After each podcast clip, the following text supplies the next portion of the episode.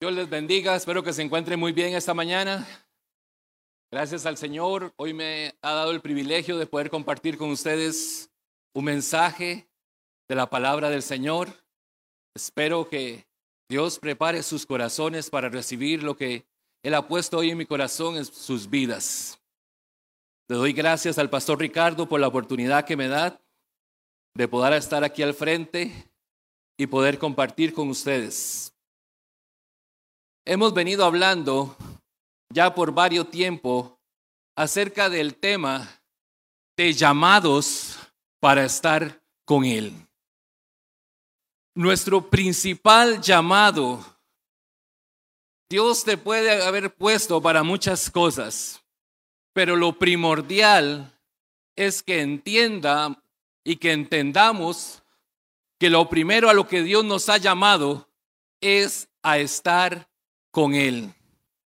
Cuando Jesús llegó a la casa de Lázaro y dice que Marta estaba afanada trabajando y, sirviendo y ayudando para todas las cosas, mientras que su hermana María fue y se puso a los pies de Jesús y se quedó ahí quieta.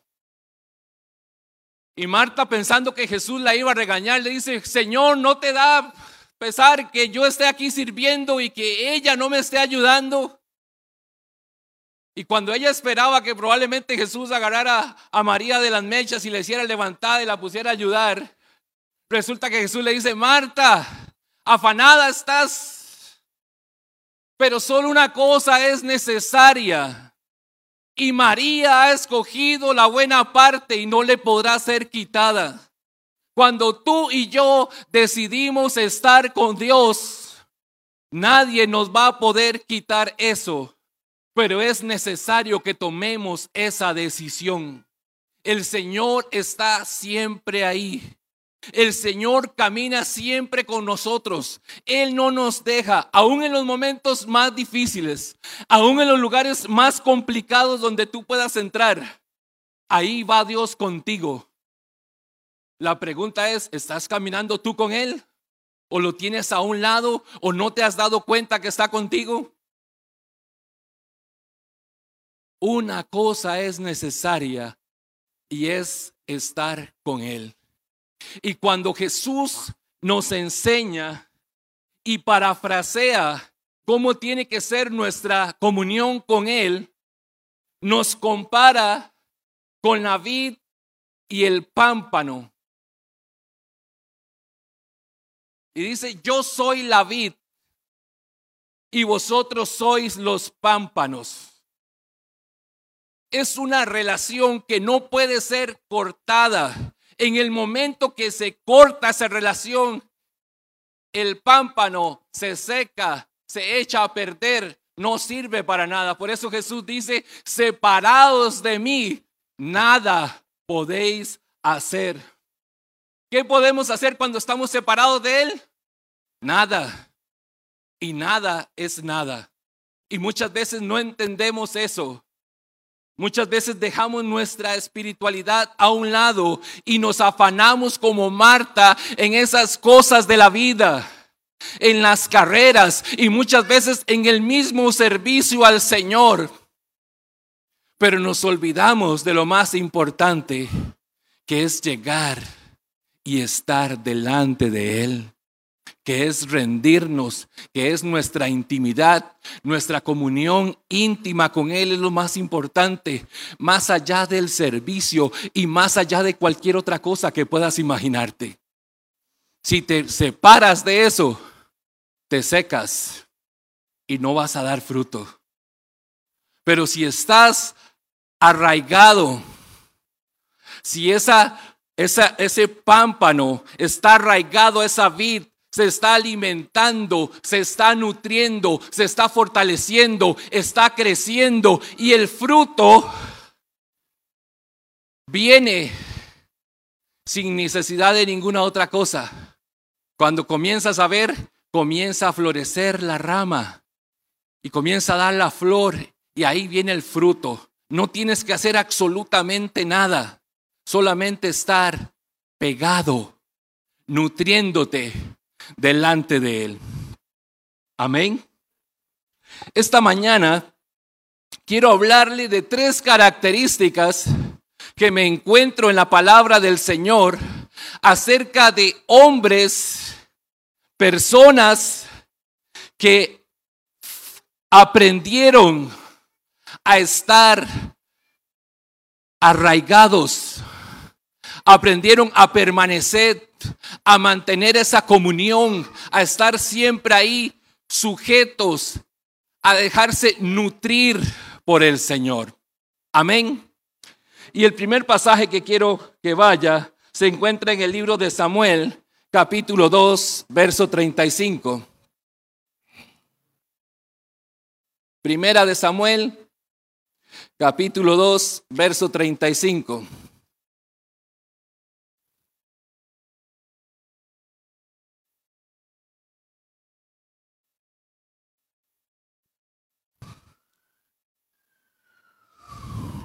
Y los, los pongo un poco en el momento histórico que está pasando en este momento. Elí es el sacerdote de Israel. Ya está avanzado en años y sus hijos son los que tienen la función sacerdotal. Pero se habían desviado, se habían apartado, se habían alejado de esa comunión con el Señor. Se habían alejado de esa comunión con Dios y no valoraban el privilegio que Dios les había dado de ser sacerdotes. Por el contrario, dice la palabra que ellos se habían pervertido y que incluso tenían relaciones sexuales con las mujeres que estaban de vela en el templo, que agarraban las ofrendas y mandaban a sus ayudantes para que fueran a tomar del sacrificio que el pueblo traía y apartaran para ellos. Cuando ya Dios había establecido y Dios había velado para que la tribu de, de, Leví, que eran los que se encargaban del servicio en el templo, no les faltara nada, pero ellos se olvidaron de todo eso y se corrompieron. El sacerdocio estaba caído en Israel. Y cuando no hay sacerdote, me pregunto yo, ¿qué pasa si el día de mañana se murieran todos los panaderos en Costa Rica?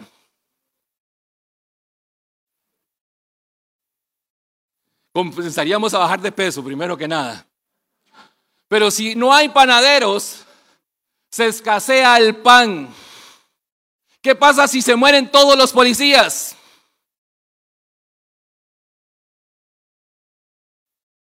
No va a haber seguridad, no va a haber quien resguarde. ¿Qué pasa si se mueren todos los maleantes? Ya no necesitamos policías pero ya no había delincuencia, ya no habrían robos, ya no habrían asesinatos. Bueno, ¿qué estaba pasando en Israel cuando el sacerdocio había escaseado? Cuando no hay sacerdote, ya no hay palabra de Dios. El sacerdote era el que llevaba palabra de Dios al pueblo. El sacerdote era el que ofrecía las ofrendas de expiación por el pueblo. Se acaba las ofrendas. Y si no hay sacerdotes, el fuego en el altar se apaga, porque los sacerdotes eran los encargados de mantener el fuego, eran los encargados de mantener el altar encendido. Y sabe, en este tiempo necesitamos que el ministerio sacerdotal sea levantado. Y Dios encontró en Samuel un joven que desde niño fue entregado, sin ser de la familia y de la tribu de Leví, fue entregado para que fuera al templo y sirviera en el templo y aprendiera a conocer a Dios, aprendiera a ministrar en su presencia. Y desde niño, desde el momento que fue destetado, nosotros Hoy día, bueno, nosotros hoy día las mujeres destetan a los niños a veces al año, otras seis meses, otras llegan a dos años, cinco años. Para aquellas épocas, aparentemente era como a los once años que ya era destetado completamente el niño. Lo cierto es que Samuel fue llevado al templo y aprendió a estar en la presencia de Dios. Aprendió a arraigarse a esa comunión. Aprendió a estar con Él. Fue enseñado, fue instruido, aún cuando por costumbre, porque no era de la tribu de Leví, no le tocaba estar en el sacerdocio. Él fue llevado al templo, fue dedicado al Señor y Dios levantó en él el hombre que restableció el sacerdocio en Israel. Sabe, nosotros somos llamados por Dios para restablecer el sacerdocio en este tiempo. ¿Cuántos tienen hijos acá que levanten la mano? Vea, casi todos. Nosotros somos responsables de esa generación que se está levantando. Nosotros somos los responsables y tenemos que levantar el sacerdocio en nuestros hogares. El altar tiene que ser restaurado en nuestras familias. El astral tiene que ser restaurado primeramente en nuestras vidas porque muchas veces nos hemos enfriado, porque nos hemos olvidado de estar arraigados a la vid. Nos hemos olvidado de caminar con el Señor. Estamos más enfocados en las cosas que están pasando, que sube la gasolina, que sube esto, que sube lo otro, que qué voy a hacer. Aprende a estar con Dios. Y Él se encargará de todas las cosas. Buscad primeramente el reino de Dios y sus justicias y todas las demás cosas vendrán por añadidura. No te preocupes por las añadiduras. Cuando comenzamos a andar arraigados a la vid, cuando comenzamos a tener esa comunión, esa intimidad con Dios, esas añadiduras van a venir y ni cuenta te vas a dar.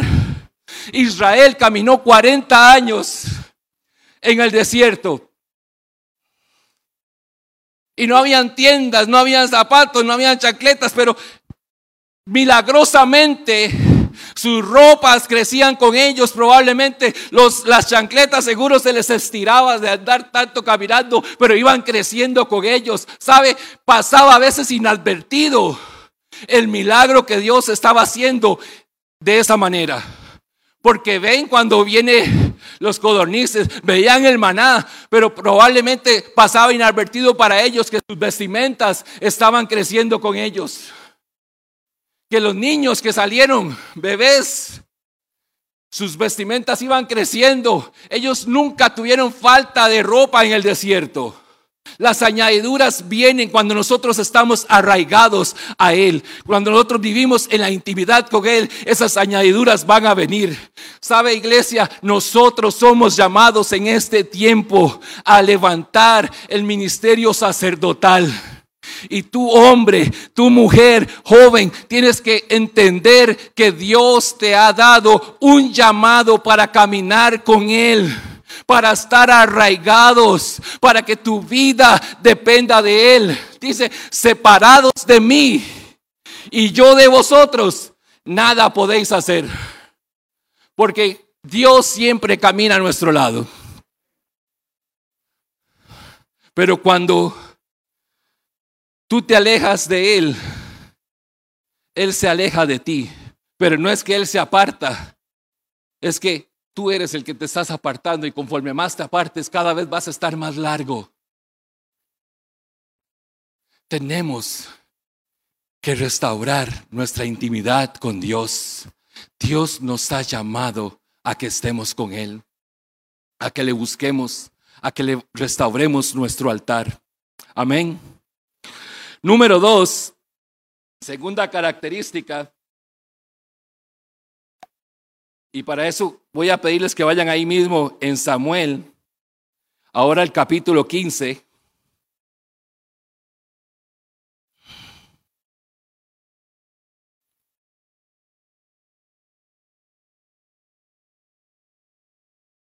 Verso 2 y 3. Y nuevamente los pongo en lo que está pasando. El pueblo de Israel,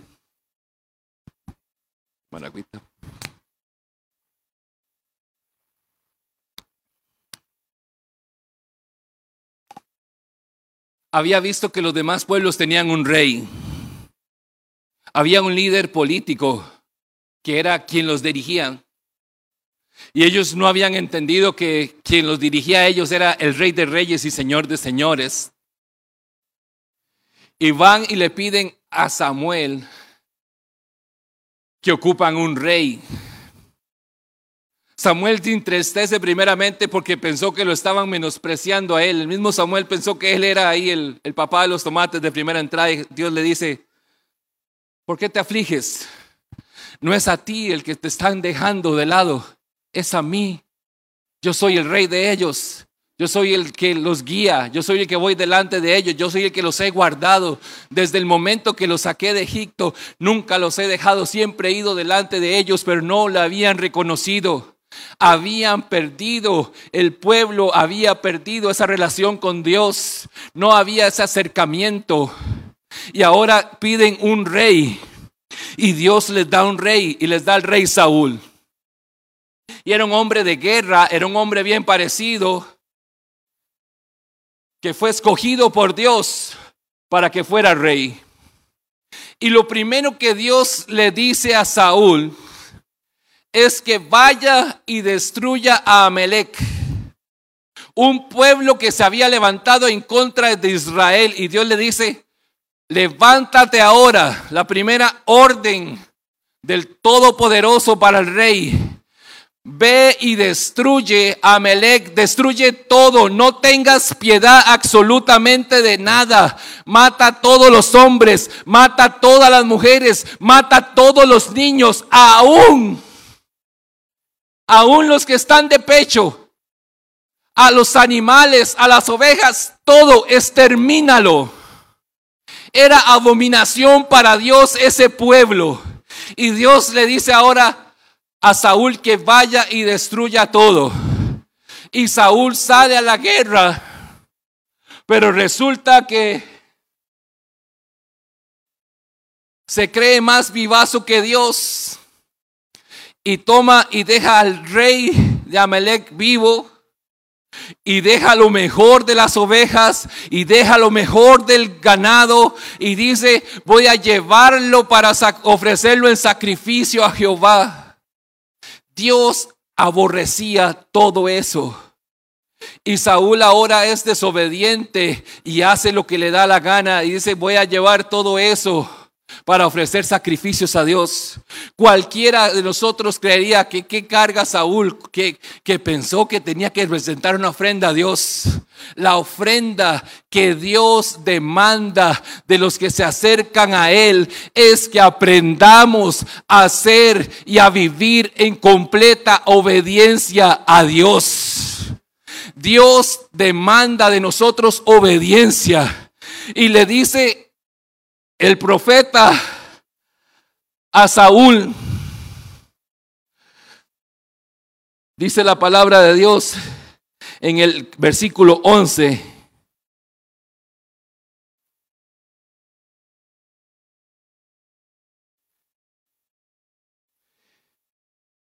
Me arrepiento, dice Dios, de haber hecho rey a Saúl, pues se ha apartado de mí y no ha llevado a cabo mis instrucciones. Por tanto, se alteró Samuel que pasó la noche clamando al Señor.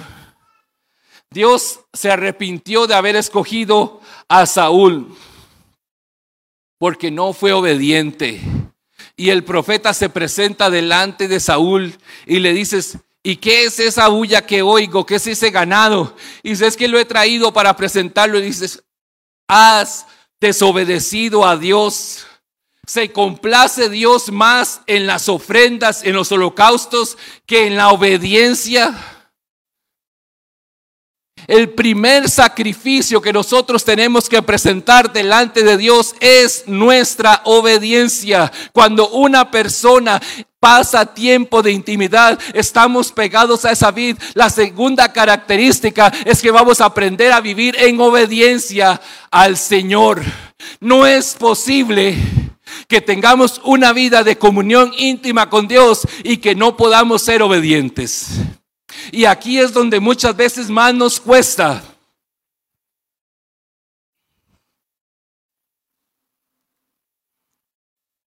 Porque muchas veces tratamos de entender a Dios humanamente. Y a Dios no hay que entenderlo. Hay que obedecerle. Para los soldados es muy fácil. Cuando los soldados le dicen, vaya, mate, sí, señor. Pero si Dios nos dice, vaya, mate, Señor, pero ¿cómo vas a matarlos? No, Señor, ellos tienen derecho, ellos pueden arrepentirse, yo puedo predicarles y todo el asunto. Ellos pueden ser una buena ofrenda para traer y quemarla delante de tu altar. Obedece a Dios. Aprende a obedecer a Dios. Dile al Señor que te ayude cada día a caminar en obediencia delante de Él. ¿Y en obediencia a qué? Aquí está la palabra de Dios revelada. Aquí está la palabra de Dios revelada a los hombres. ¿A qué tienes que ser obediente? Tú puedes decir, es que ya yo no oigo a Dios que me hable audiblemente. Yo no oigo a Dios como, como a Samuel, que lo llamó Samuel y Samuel y lo llamó tres veces porque no había aprendido a reconocer todavía la voz de Dios. Aquí está la voz de Dios para nuestra vida. Y en esto es que tenemos que caminar en su palabra. La intimidad con Dios, el estar arraigados de la presencia de Dios implica ir a la palabra de Dios y dejarnos transformar por ella. Dejarnos moldear por la palabra de Dios, aprender a vivir apasionadamente.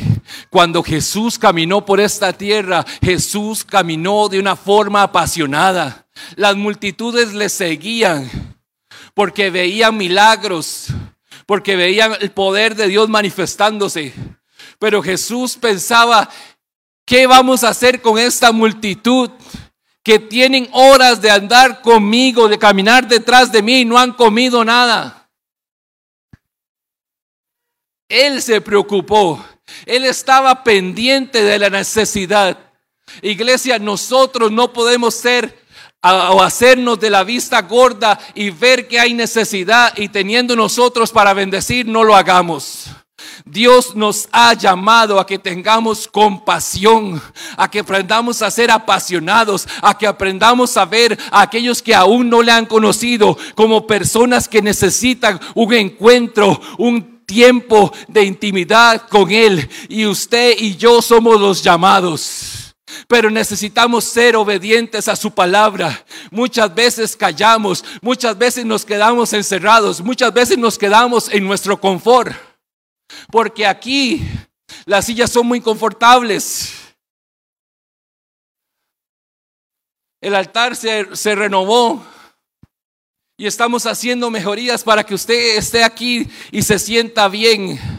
Pero tendemos que, tenemos que entender que nuestro llamado está con los que están allá afuera, que hay personas allá afuera, incluso de tu misma familia, compañeros de trabajo, vecinos que aún no le han conocido y que Dios nos ha llamado a nosotros para que seamos los representantes de Él, porque somos los llamados a llevar el mensaje de esperanza, a llevar el mensaje de aliento para esta nueva generación. Amén. Número tres, ya para terminar, y quiero hablarles aquí de un hombre que, un ministerio que siempre ha impactado mi vida a través de la palabra, y es el ministerio de Pablo. Un hombre que por el celo a la ley de Dios que tenía, en un momento era perseguidor de la iglesia era un hombre que fue y pidió cartas para ir por los pueblos y llevar presos a los que eran cristianos, a los que habían creído en Jesús. Y él había estado ahí cuando estaban matando a Esteban. Y él había consentido en la muerte. Él estaba de acuerdo que fuera matado, que fuera apedreado, porque estaba hablando del Señor, porque estaba testificando. Pero en un momento determinado Dios tiene un encuentro con Pablo Y desde ese día su vida fue transformada. Desde que comienzas a vivir una vida de intimidad, una vida de relación con Dios, tu vida cambia. Y todo tu, entorno, todas tus, tus creencias, todas sus cosas son cambiadas. Y Pablo fue transformado completamente. Pasó de ser un perseguidor de la iglesia a convertirse en un hombre apasionado por llevar el mensaje de Jesús e incluso le costó tener en contra al mismo pueblo de Israel, porque a cada lugar donde entraba, a cada sinagoga donde entraba y comenzaba a hablar de Jesús, eso les repugnaba a los que eran, eran muy religiosos, estaban arraigados. Y Pablo predicaba a Jesús dispuesto a hacer cualquier cosa. La tercera característica de una persona que ha estado y que vive una vida de intimidad con Dios es que está dispuesto a hacer cualquier cosa por seguir al Señor. Está dispuesto a ir donde tenga que ir. Está dispuesto a hablar lo que tenga que hablar. Está dispuesto a hacer lo que tenga que hacer por cumplir con el Señor por servirle, por entregarle su vida. Y Pablo en un momento determinado, cuando iba a Jerusalén, sabiendo que en ese lugar se iban a levantar contra él, sabiendo que en ese lugar el pueblo de Israel se iba a levantar en contra de él, iba a ser apresado. Dice que hay un momento en que él va caminando y está en una casa, en la casa de Felipe, que era uno de aquellos siete que había estado con Esteban, que había sido asesinado. Y llega un profeta y le quita su faja y se amarra los brazos, se amarra las piernas y dice, eso le va a pasar en Jerusalén al hombre de quien es este cinto. Y las personas que caminaban con Pablo decían, Pablo no vayas, Pablo no vayas a Jerusalén porque vas a ser aperezado, porque te van a matar. Pero Pablo dijo, ¿por qué llora? ¿Por qué están así? ¿Por qué pone carga mi vida? Porque no solamente estoy dispuesto a que me abarre, no solamente estoy dispuesto hasta morir por el Señor. Y la persona que camina con Jesús es una persona que está dispuesto a darlo todo, a dar su vida por alcanzarlo a Él. Y eso es lo que Dios demanda en este tiempo para nosotros, iglesia. Padre, gracias. Esta mañana, Señor, he hablado tu palabra. Gracias, Dios. Te pido en el nombre de Jesús, Señor, que tú derrames bendición sobre tu pueblo. Gracias, Señor, porque tú has sido bueno. Padre, esta mañana restaura, Dios, el ministerio sacerdotal en nuestras vidas. Restaura Dios el altar en nuestras familias. Restaura Dios el altar en nuestros barrios. Restaura Dios el altar en esta nación, Padre. Que esta nación se vuelva a ti de todo corazón. Que haya palabra. Que se levante ofrenda de sacrificio. Ofrenda de obediencia a ti, Señor. Ayúdanos, Señor, a caminar contigo y a estar dispuestos, Señor, a hacer lo que tengamos que hacer por alcanzarte a ti. Enciende el fuego, enciende la pasión en nuestras vidas, Señor, en el nombre de Cristo Jesús. Aleluya. Amén. Y amén.